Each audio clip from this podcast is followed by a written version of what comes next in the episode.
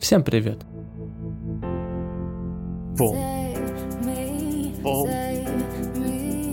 Бум, бум, бум. Бум.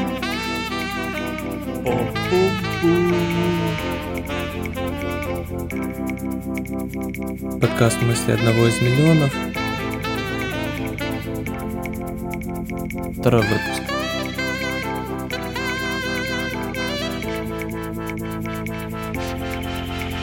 Расскажи немножко про себя.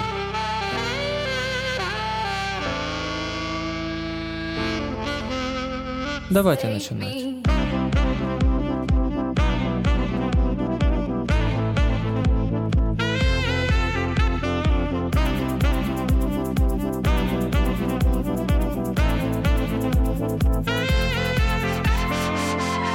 Родился я в далеком 1994 году в городе Луганске. У меня было обычное детство, как и у большинства детей. Лето и выходные я проводил в деревне у бабушки с дедушкой. Также я ходил на разные кружки, такие как бокс или тэквондо, но научился драться я во дворе. Также я закончил два года музыкальной школы по классу баян и около восьми лет занимался спортивными бальными танцами. К концу средней школы я уже ничем не занимался, кроме уроков, которые задавали в школе, а задавали их очень много. И ни на что кроме этого не хватало времени. А в 10 классе еще добавилась подготовка к ЗНО. В России известная как ЕГЭ. Закончил я школу хорошистом, почти серебряным медалистом и немного поломанной нервной системой. Увы, такая уж у нас система образования. Что школьников обучают не всегда умные, хорошие люди, а зачастую те, кто ничего не добились в жизни и отыгрываются из-за этого на детях. Но это уже тема другого разговора.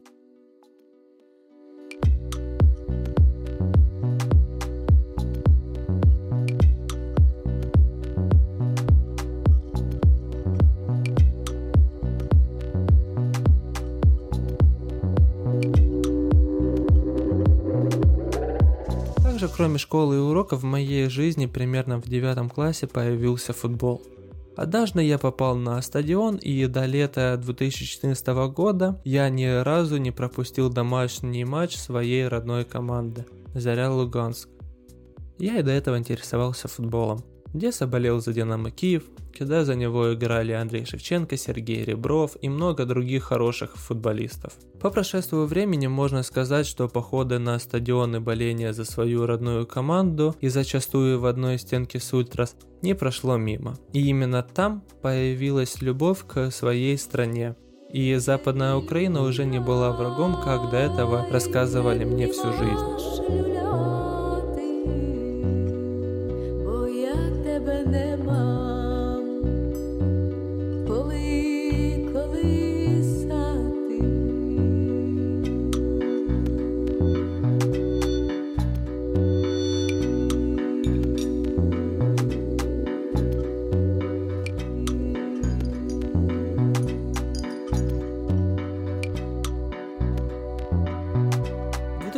2012 году я окончил школу и даже не совсем ожидая для себя, поступил в Харьковский национальный университет радиоэлектроники по специальности компьютерная инженерия и управление.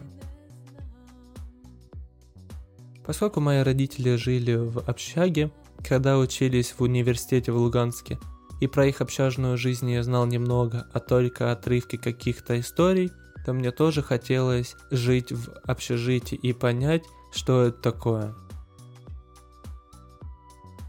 Так я переехал в общагу в Харькове, и у меня началась новая жизнь.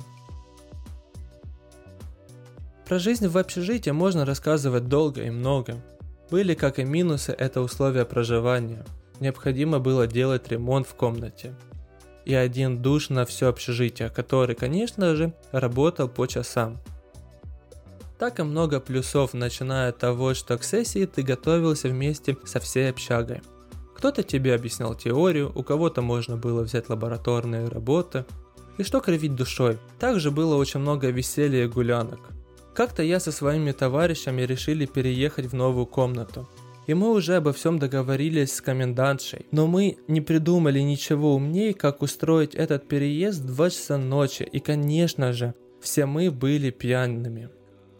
Все было хорошо, но мы приняли серьезное решение, что в новую комнату также нужна и новая кровать. Мы даже произвели обмен с ребятами из другой комнаты. Вроде бы все шло по плану. Мы даже вытащили нашу новую кровать из ко- комнаты ребят, с которыми произвели обмен. И тогда мы поняли, что из блока кровать вытащить невозможно. И компания решила затаскивать кровать обратно в комнату. А я со своим другом Владом решили пойти перекурить это дело возле блока, в котором происходило это действие. Вдруг мы услышали очень сильный грохот. Как выяснилось, когда заносили кровать обратно, один из ребят уронил ее. И все поняли, что кровать разбирается, поскольку кровать была двухъярусная и один из ярусов вышел из пазов и упал. Так мы разобрали кровать и перенесли ее по, по частям в нашу новую комнату. Также как-то на 14 февраля я и Влад собирались на концерт к нашему общему товарищу. Ничего не предвещало беды, но в один момент мне позвонил Влад и сказал, что встретил свою старую знакомую, которую давно не видел, и спросил, не буду ли я против, если эта девочка присоединится к нам. В итоге эта история закончилась тем, что эта девочка прожила в моей комнате в общежитии около полугода, а прозвали мы ее уголовница. Про те времена можно вспоминать долго, это было крутое время. І повзе ліниву човен, і гуркоче, і бурчить. Відки взявся, я не знаю. Чим Затем прийдеться наступил 2014 год.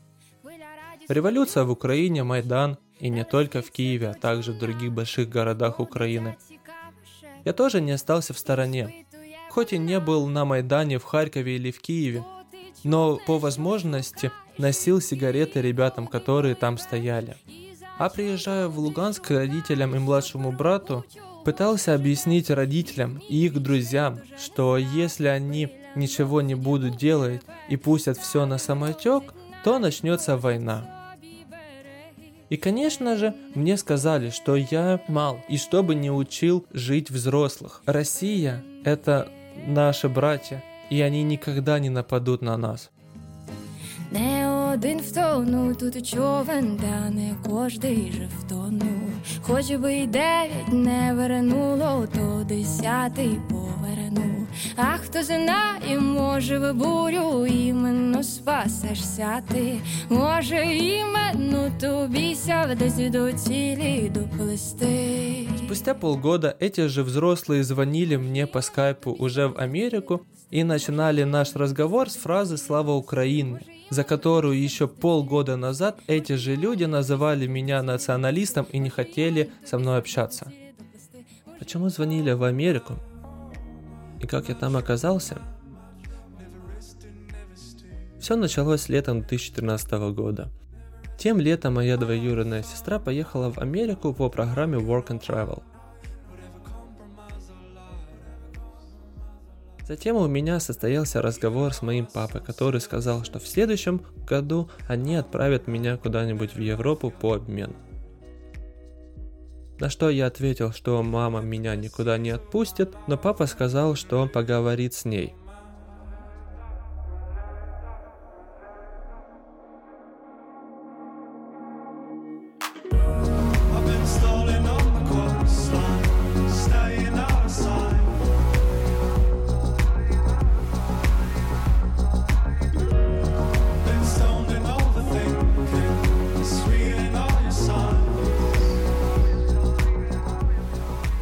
Пару месяцев уже мама завела этот разговор. Сказала, что моя двоюродная сестра снова собирается поехать в Америку по этой же программе. Я сначала согласился, поскольку думал, что мы поедем вместе. И как всегда я чувствовал подвох с ее стороны. Так и произошло. Уже было начало зимы, и моя сестра сообщила, что она прошла собеседование и поедет волонтером на зимнюю Олимпиаду в Сочи. И поэтому у нее не получается поехать летом в Америку.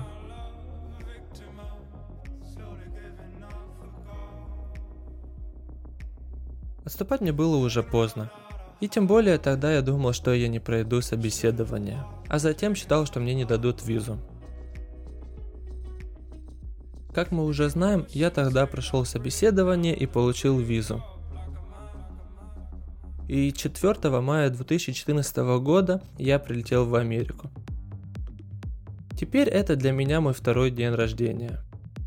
Но до Америки я мог так и не добраться.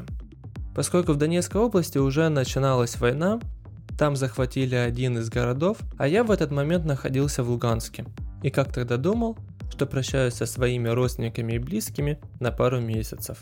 Из-за начала военных действий было очень проблематично добраться из Луганска в Харьков. Но у меня это получилось, и так я оказался в Америке.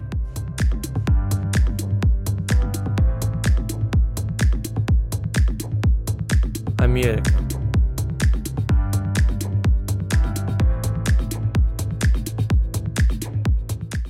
И тут снова у меня началась новая жизнь. Первый город, в который я прилетел, это был Чикаго. Но летел я туда не один, а с товарищем, с которым познакомился в агентстве, которое отправляло нас.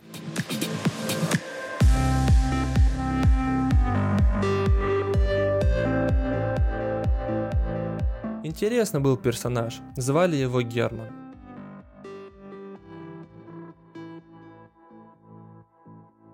Также в самолете, точнее при выходе из самолета, мы с Германом познакомились с девочками, которым тоже из Чикаго необходимо было ехать в Висконсин Делс, где мы с Германом должны были работать спасателями в аквапарке. Так мы сгруппировались с девочками и поехали вместе.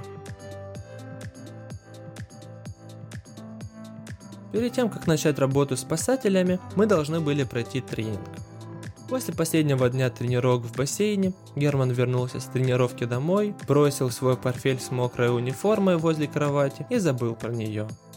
Вспомнил только спустя пару дней, вечером перед выходом на первую смену в аквапарк. Когда он открыл портфель, то увидел, что на его вещах стала появляться плесень. Не зная, что делать, он в панике прибежал ко мне и моему соседу, поскольку мы жили в соседних комнатах мотеля. И ясное дело, что я и мой сосед решили постебаться над парнем.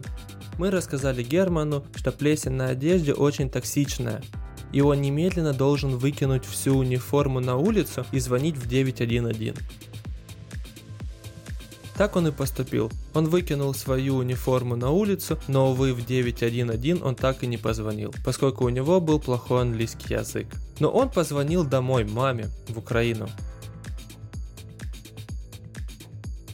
На тот момент в Украине было около 4 часов утра. В панике рассказал ей ситуацию, которая произошла. Мама его успокоила и объяснила, что ничего страшного не произошло и что необходимо просто постирать вещи.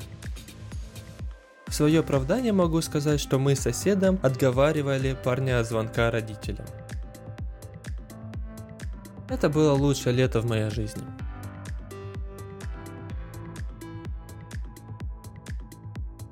У меня продолжалась счастливая студенческая жизнь. Кроме работы спасателем я нашел себе вторую работу в Макдональдсе. Так у меня и проходило лето. Днем зачастую у меня было две работы, а вечером гулянки.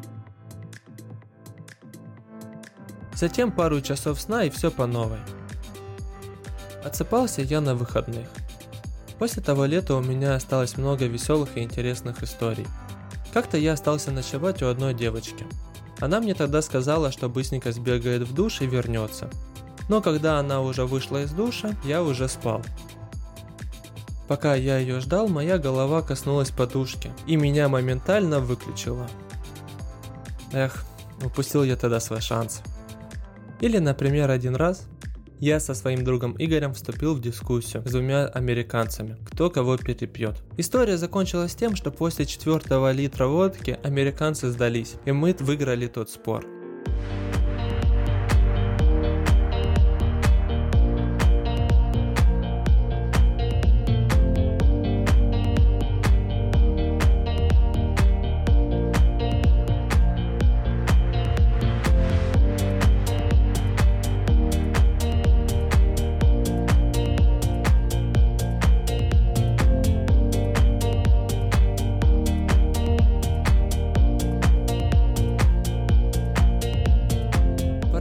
Ситуация в Украине ухудшалась и уже началась война на Донбассе.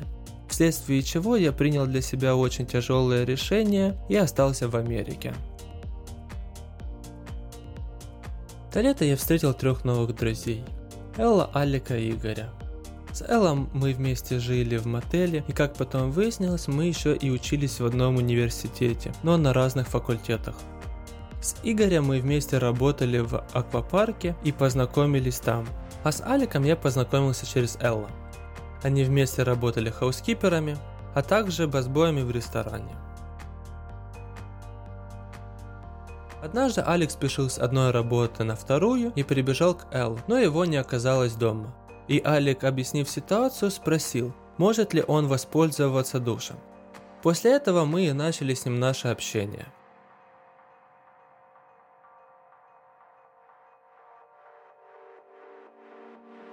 Такой компании мы и думали оставаться. Но и говорю, по здоровью пришлось вернуться в Украину, и в результате я, Эл и Алекс стали думать, как остаться в Америке. Мы с Эллом нашли себе работу, жилье и адвоката в Массачусетсе, а Алек переехал в Нью-Йорк. Так наши дороги разошлись. Сначала я работал в моле возле Бостона, чинил телефоны и жил в Хейверле, который находится на севере штата. Город далеко не самый лучший и с высоким уровнем преступности. Проработав около трех месяцев в моле, я ушел с той работы и переехал в другой город, чуть получше, Лоуэлл. Там и началась у меня взрослая жизнь. Я начал работать в пиццерии на доставке, а затем еще нашел себе работу на стройке. Но туда необходимо было ехать на машине примерно 2 часа в одну сторону. Порой было так, что с одной работы я возвращался в 12 часов ночи и вставал в 4-5 утра и ехал на другую.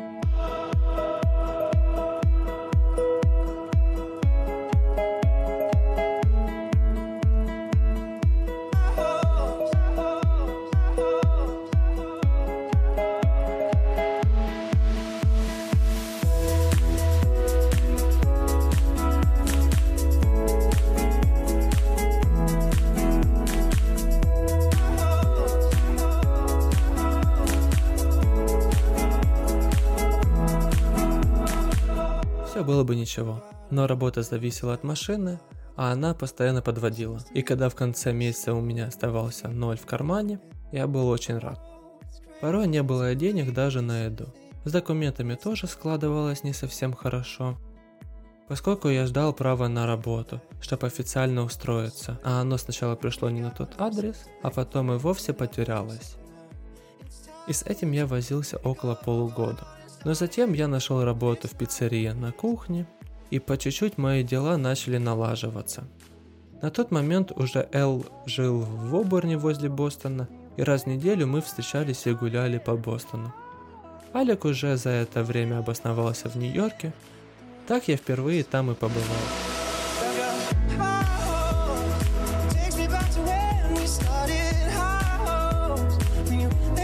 Насобирал денег и поехал.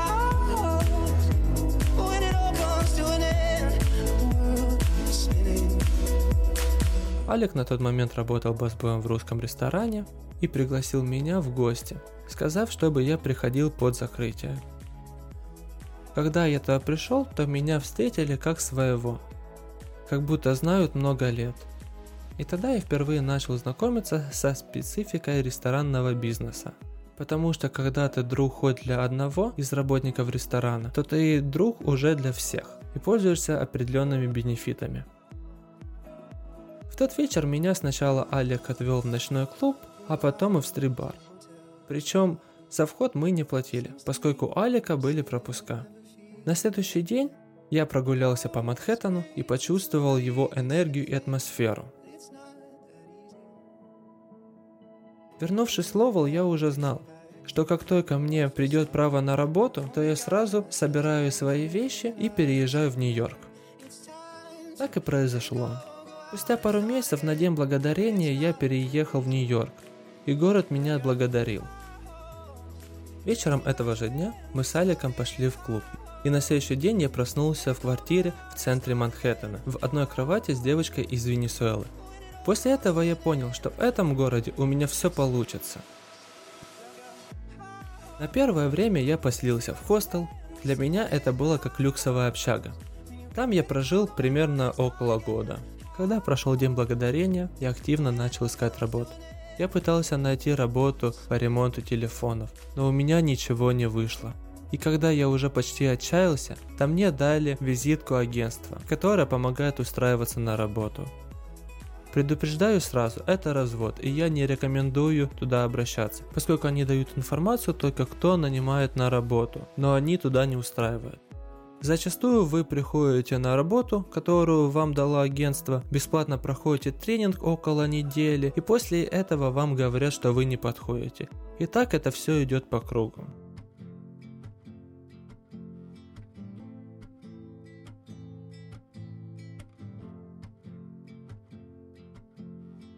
Но мне повезло чуть больше. Накануне перед тем, как пойти в агентство, я общался с Аликом. Он сказал, что хотел бы сменить ресторан. Поэтому, когда мне в агентстве предложили как один из вариантов работу в ресторане, то я ее взял. И взял я ее для Алика. На следующий день мы встретились с Аликом, и я ему рассказал про ресторан, который набирает персонал. Как только он услышал название этого ресторана, то Алекс сразу же взял меня за руку и потащил туда – Придя туда, мы общались с главным официантом по имени Константин. Я сказал, что ищу работу, и у меня есть опыт работы на кухне. На что Константин сказал, чтобы завтра я приходил на тренинг, на позицию басбоя. Я попытался возразить, что у меня нет никакого опыта работы, на что услышал ответ «Не переживай, научим». В результате я работаю в этом ресторане уже больше четырех лет. За эти 4 года я прошел путь от басбоя до бартендера.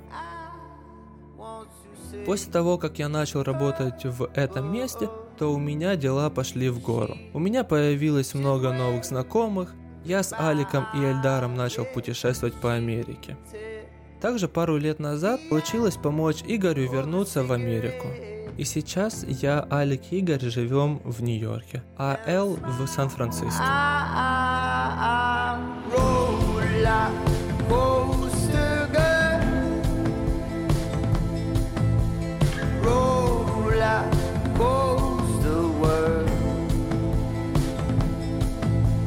Подкаст появился благодаря моим постоянным гостям, которые приходят ко мне за бар. Я им постоянно рассказываю какие-то истории своей жизни, и они уже долгое время говорят мне, что я должен издать книгу с этими всеми историями.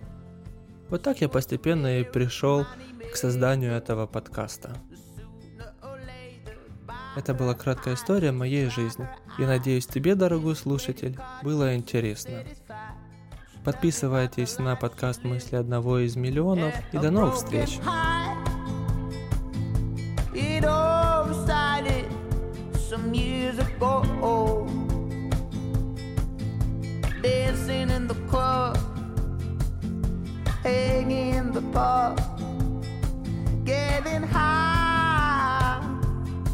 On the parking lot, and I want to say her, but oh, oh. she just waves goodbye. Yeah, she took the ash of a cigarette and smile.